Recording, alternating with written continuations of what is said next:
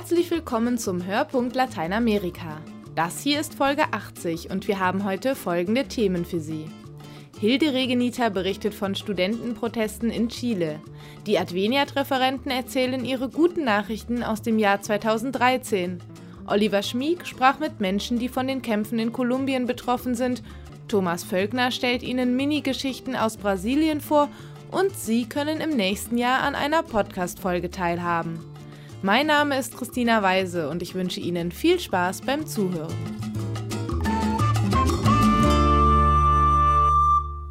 In Chile war am Sonntag, am 15. Dezember, die Stichwahl. Und zwar zwischen zwei Frauen, der konservativen Evelyn Matei und der Sozialistin Michelle Bachelet. Zur Präsidentin gewählt worden ist letztere.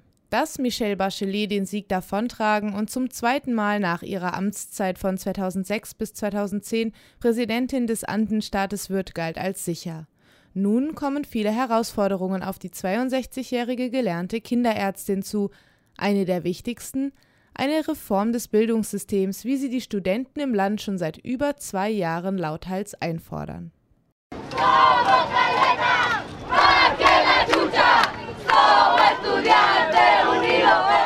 Wir sind Studenten, skandieren sie auf den Straßen Santiago de Chiles und im Kampf vereint.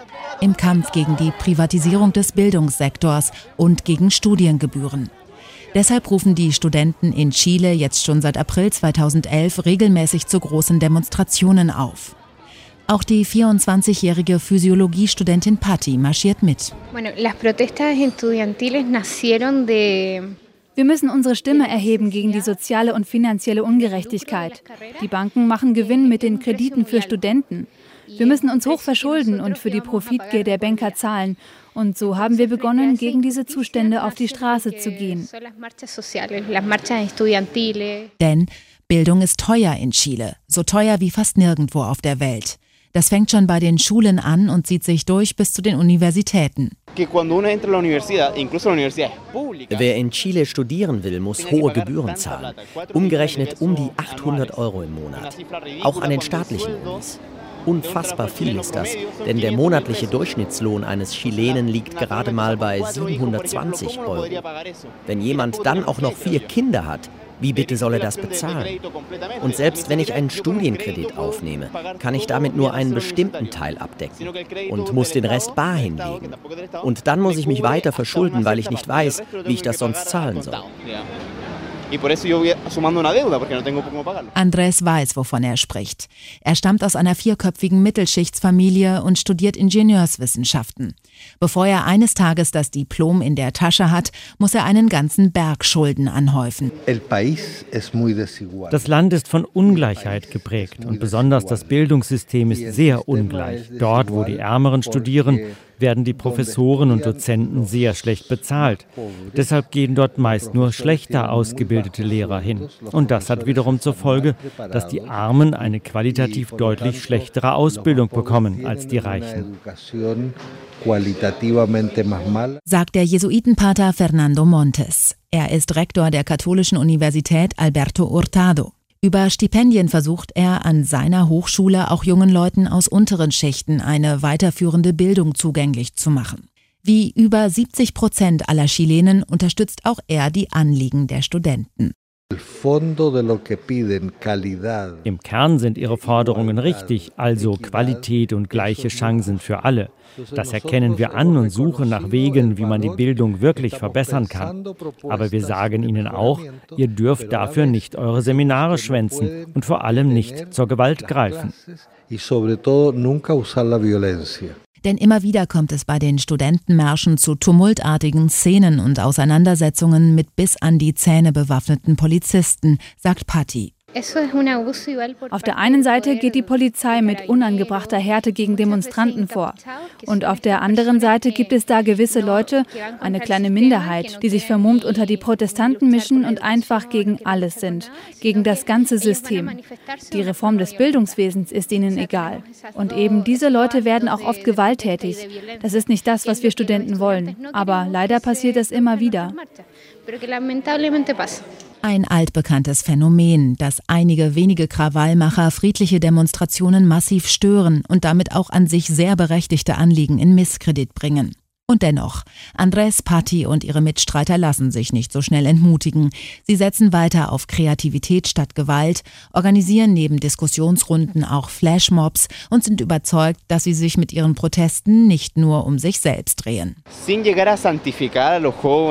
Eh, ich will uns hier wirklich nicht verherrlichen und so tun, als würden wir hier das Heil für alle erstreiten. Aber trotzdem muss ich sagen, dass die Studenten weiterdenken als nur an das eigene Portemonnaie. Sie sind sehr unzufrieden mit dem, was hier passiert und sie gehen aus Wut auf die Straße.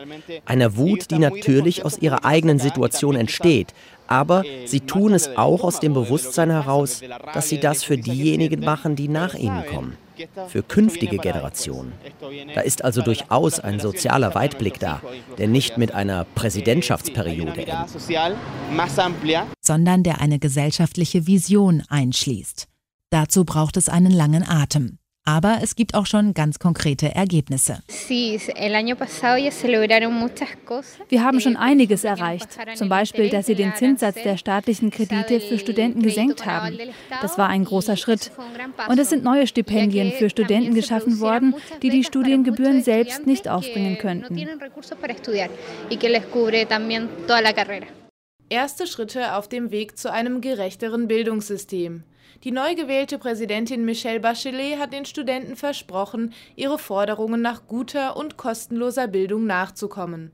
Nun muss sie erst noch beweisen, wie ernst es ihr mit diesem Versprechen war. Schließlich ist das Land auch 40 Jahre nach dem Militärputsch tief gespalten und von enormen sozialen Gegensätzen geprägt. Hilde Regeniter war in Chile und hat dort mit Studenten gesprochen.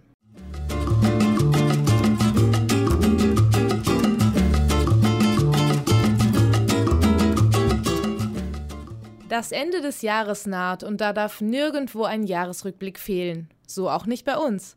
Das ganze Jahr haben wir Nachrichten und Berichte aus Lateinamerika gebracht und viele davon waren negativ. Es ging um Gewalt, Proteste, Angst und Enttäuschung.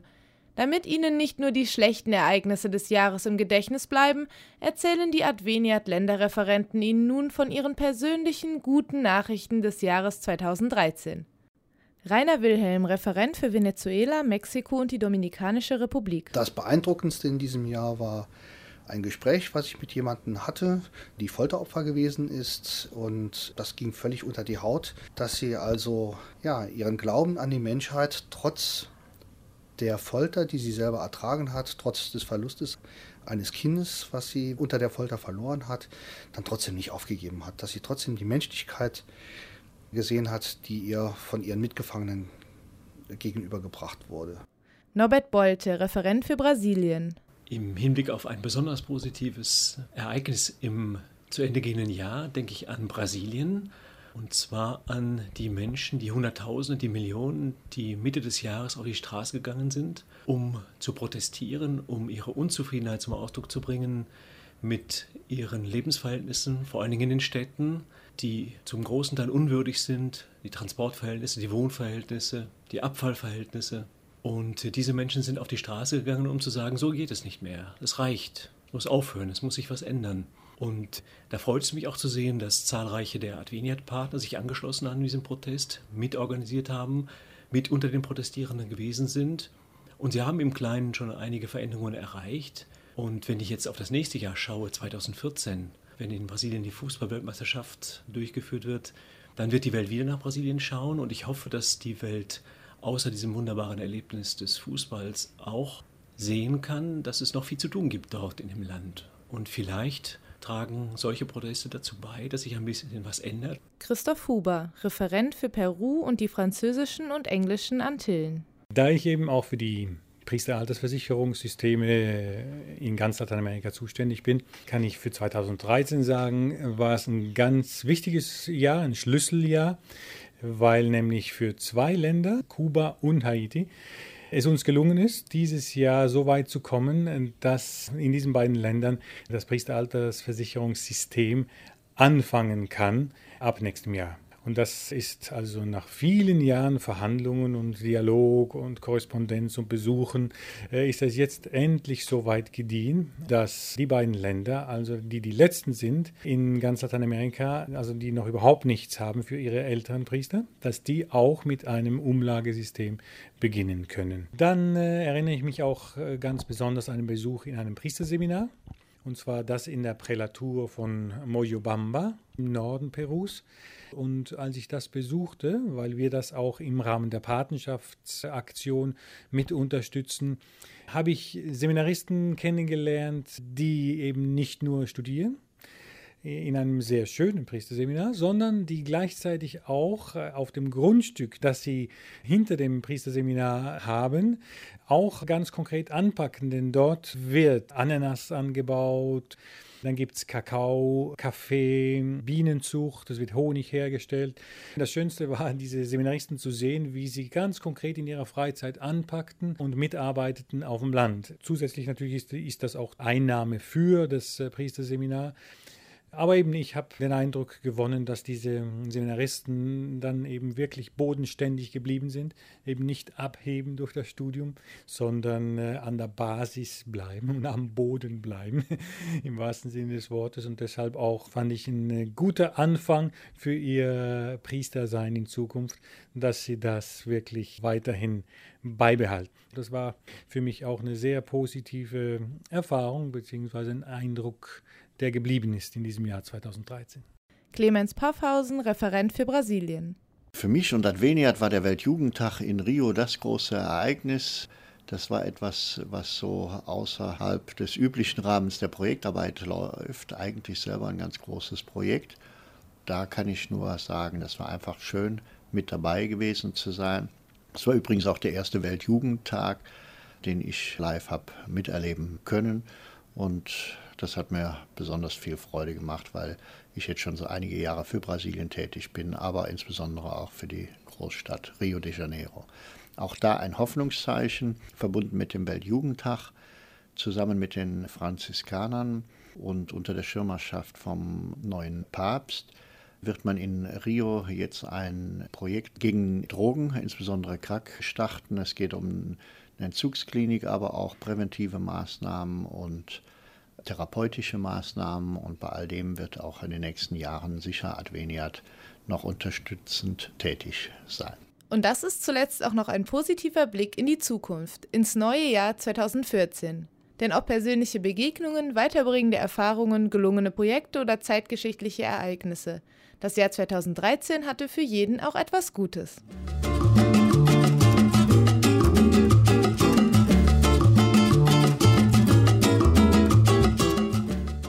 In vielen Teilen Kolumbiens ist Gewalt an der Tagesordnung. Menschen haben Angst um ihre Familie und ihre Häuser, sie fliehen aus ihrer Stadt oder sogar aus dem Land. Oliver Schmieg hat sich der Sache angenommen, er sprach mit einer Mitarbeiterin des UN-Flüchtlingshilfswerks und einem Kolumbianer, der geflohen ist. Eine Welle der Gewalt erschüttert die kolumbianische Hafenstadt Buenaventura. Ganze Stadtteile gerieten während der vergangenen vier Wochen ins Kreuzfeuer rivalisierender neoparamilitärischer Gruppen. Mehr als 5000 Menschen mussten aufgrund gewalttätiger Auseinandersetzungen ihr Zuhause aufgeben, in der Regel einfache, ins Meer gebaute Holzhütten über Stelzen, sogenannte Palafitos. Lorena Nieto, Mitarbeiterin des Flüchtlingshilfswerks der Vereinten Nationen, betreut die Binnenflüchtlinge an der Pazifikküste des südamerikanischen Landes. Sie weiß, welchen Ursprungs die gewaltbereiten Gruppen sind. Für die vor Ort eingesetzten Hilfsorganisationen, berichtet sie, war es bis heute noch nicht einmal möglich, die genaue Anzahl der Binnenflüchtlinge zu bestimmen. Hier geht es um zwei Gruppen, die sich demobilisiert haben. In Kolumbien legten paramilitärische Einheiten ab dem Jahr 2005 ihre Waffen nieder, wegen des Gesetzes Nummer 975. Sämtliche aktuelle Strukturen entstanden nach diesem Demobilisierungsprozess. Heutzutage gibt es nicht mehr die streng hierarchischen Strukturen, wie sie die Paramilitärs damals hatten.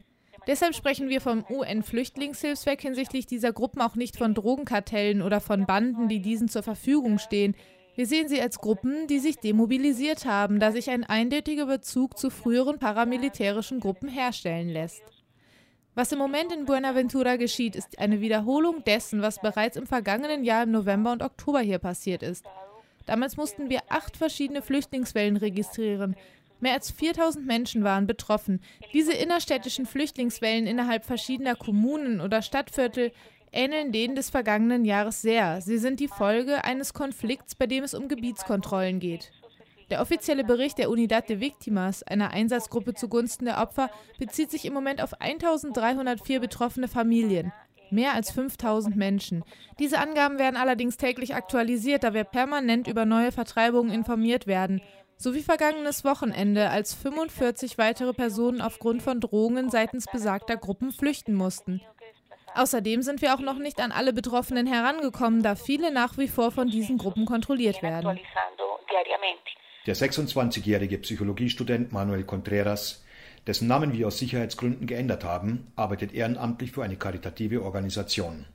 Nachdem er Zeuge eines Überfalls wurde und die Täter identifizieren konnte, erhielt er Drohungen. In der letzten Novemberwoche musste er sein Zuhause aufgeben. Heute lebt er zusammen mit seiner Familie versteckt. Telefonisch jedoch ist er bereit, ein Interview zu geben. Es geschah um den 23. November, als ich gerade bei der Arbeit war, bei den Kindern. Wir wurden Zeugen eines Überfalls von einer der bewaffneten Gruppen, die in unserem Stadtteil agieren. Da wir sie gesehen haben und sie somit natürlich auch hätten identifizieren können, bedrohten sie uns. Es ging ihnen zunächst darum, eine gewisse Kontrolle über unser Stadtviertel zu erlangen. Ich arbeite für ein Programm, das Processo Pacifico Joven heißt. Es ist eine Jugendfriedensbewegung. Ich spreche mit den Kindern dort über Rechte. Die Gruppen begannen mich wegen dieser Tätigkeit zu schikanieren. Vor unserem Büro nahmen sie den Kindern die Brotzeit weg, die wir ihnen gaben. Zudem zogen sie die Kinder mit in den Konflikt hinein, indem sie sie über mich ausfragten. Sie haben auch meine Familienangehörigen aufgesucht und ihnen gesagt, dass sie mich beobachten und ich besser schweigen sollte. Das alles machte mir Angst. Um mein Leben zu schützen, musste ich aus meinem Stadtteil flüchten. Zwar hat Manuel es geschafft, sich und seine Familie in Sicherheit zu bringen, aber um das Wohlbefinden seiner Freunde und Nachbarn, die in seinem früheren Stadtteil noch ausharren, macht er sich Sorgen. Tag für Tag sind sie dem Kreuzfeuer rivalisierender Banden und der Polizei ausgesetzt. In meinem Stadtviertel gibt es momentan heftige Kämpfe zwischen verschiedenen Gruppen. Hinzu kommt nun auch noch, dass die Polizei versucht, in die Stadtteile reinzukommen und die Situation zu kontrollieren. Am 7. Dezember kam es zum Beispiel während eines Polizeieinsatzes zu Schießereien zwischen bewaffneten illegalen Gruppen und der Polizei. Unser Stadtviertel ist bereits fast komplett unter den Gruppen aufgeteilt. Und in einigen Teilen des Viertels verlangen die illegalen bewaffneten Gruppen jetzt auch noch von den Menschen die Bezahlung einer täglichen Gebühr von 2000 Pesos für jedes Haus. Lorena Nieto bestätigt Manuels Sorgen. Zum einen, befürchtet sie, können viele Menschen die umkämpften Stadtteile Buenaventuras aufgrund der Kontrolle, die die bewaffneten Gruppen ausüben, nicht mehr verlassen. Zum anderen glaubt sie, ziehen es viele vor zu bleiben, um ihr weniges Hab und Gut zu schützen. Im Gegensatz zu anderen Landesteilen kontrollieren die Gruppen hier nicht nur gesamte Stadtteile, sondern Straße um Straße. Sie konzentrieren sich sozusagen mehr aufs Kleine.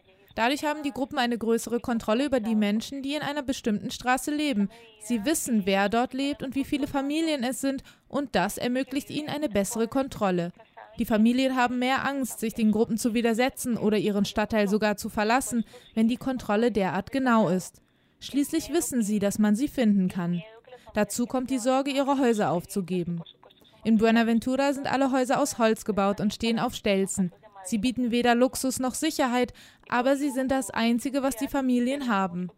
In früheren Flüchtlingswellen rissen bewaffnete Gruppen die Häuser nieder, sobald ihre Eigentümer sie verlassen hatten, und verkauften das Holz. Wenn die Familien dann zurückkehrten, standen sie mit völlig leeren Händen da.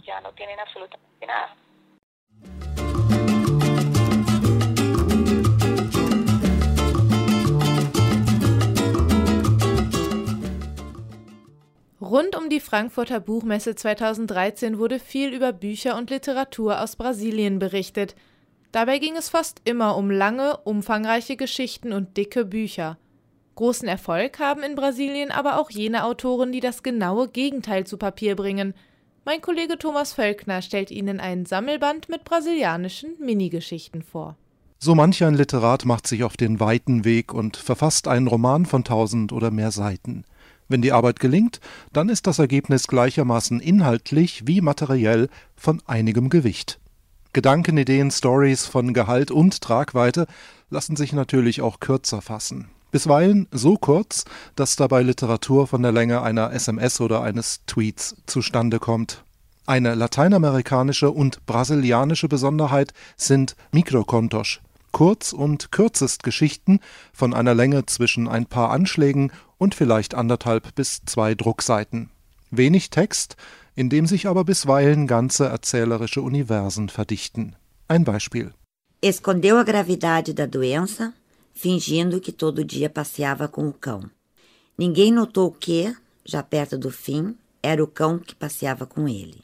Er verbarg, wie krank er war, indem er jeden Tag so tat, als ging er mit dem Hund spazieren. Niemand ahnte, dass zuletzt der Hund es war, der mit ihm spazieren ging. Im zu Ende gehenden Jahr haben die Publizistin Luisa Costa-Hölzel und die Übersetzerin Wanda Jakob eine zweisprachige Taschenbuchausgabe mit brasilianischen Mikrokontos von über einem Dutzend Autorinnen und Autoren zusammengestellt. Die Texte werden zweisprachig präsentiert. Auf der linken Seite das Original auf Portugiesisch, rechts die deutsche Übertragung. So eignet sich die Textsammlung auch für den Sprachunterricht, und zwar in beide Richtungen. Luisa Costa-Hölzel betont in einem Nachwort, man solle Mikrokontos ausschließlich über ihre Länge definieren und sich dann von den ganz unterschiedlichen Formen überraschen lassen. Mal sind die Texte dialogisch gehalten und gehen ohne erklärende Einleitung direkt in die wörtliche Rede. Dann gibt es innere Monologe von Figuren, die eine schwierige Lebenssituation reflektieren. Ein andermal handelt es sich um kurze Beschreibungen eines Umstandes, die in knappe Aphorismen münden. Ab und an bestehen sie nur aus einem einzigen Satz, aus dem sich mit etwas Fantasie eine lange Vorgeschichte oder eine Moral herauslesen lassen. Jamais esquecerei aquele 11 de setembro. Quando acordei, estranhei que Hugo ainda estivesse em casa. Precisamos conversar, ele disse. Nie werde ich jenen 11. September vergessen. Als ich aufwachte, wunderte ich mich, dass Hugo immer noch zu Hause war. Wir müssen reden, sagte er. Dann sprich, antwortete ich mit trockenem Mund. Ich hau ab.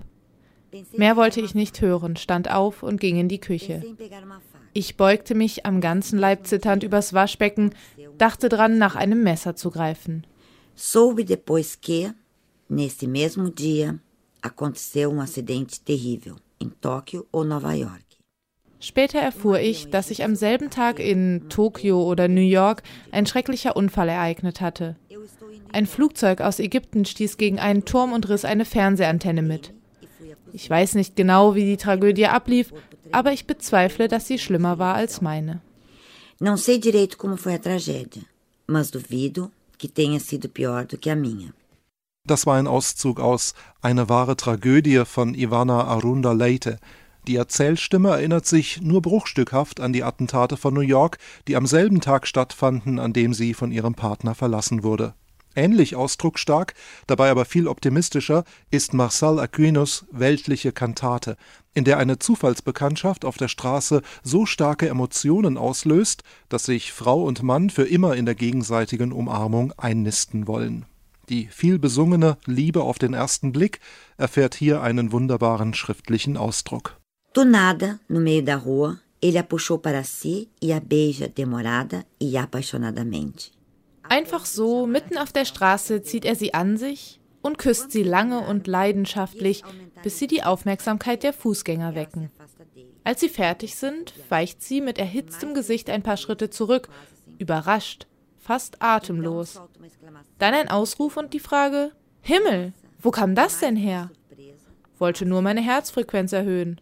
Man sagt, das ist gut fürs Herz. Quis aumentar minha frequência cardíaca? Dizem que é bom pro coração. Fast immer kommt Zwischenmenschliches zur Sprache. Es geht um private Sorgen, um Konflikte in der Nachbarschaft, um Liebende, die sich verloren haben. Bei Victor Pais drehen sich drei zusammenhängende Texte um ein und dieselbe Figur, eine Hausangestellte nämlich, die sich mal aus ihrer gegenwärtigen Lage hinfortträumt, ein andermal vom Hausherrn missbraucht wird. Das Schicksal einer sozialen Klasse, eingefangen in einer Serie von Mikrokontos.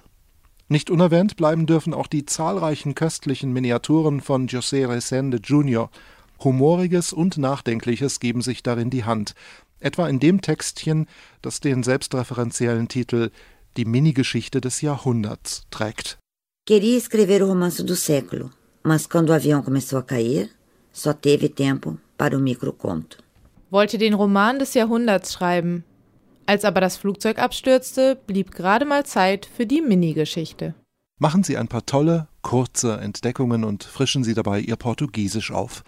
Der Band Mikrokontos umfasst 142 Seiten und ist im Deutschen Taschenbuchverlag zum Preis von 8,90 Euro erschienen.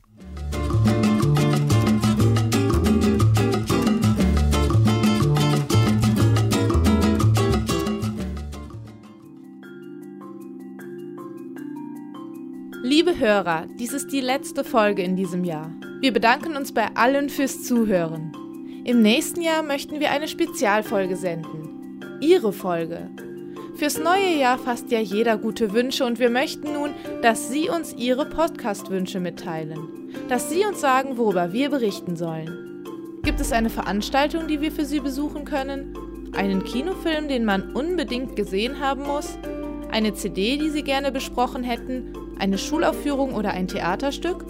Oder kennen Sie einen interessanten Menschen, dem ein paar Minuten gewidmet werden sollten? Dann schreiben Sie uns, entweder bei Facebook oder an blickpunkt.adveniat.de. Wir freuen uns auf Ihre Wünsche.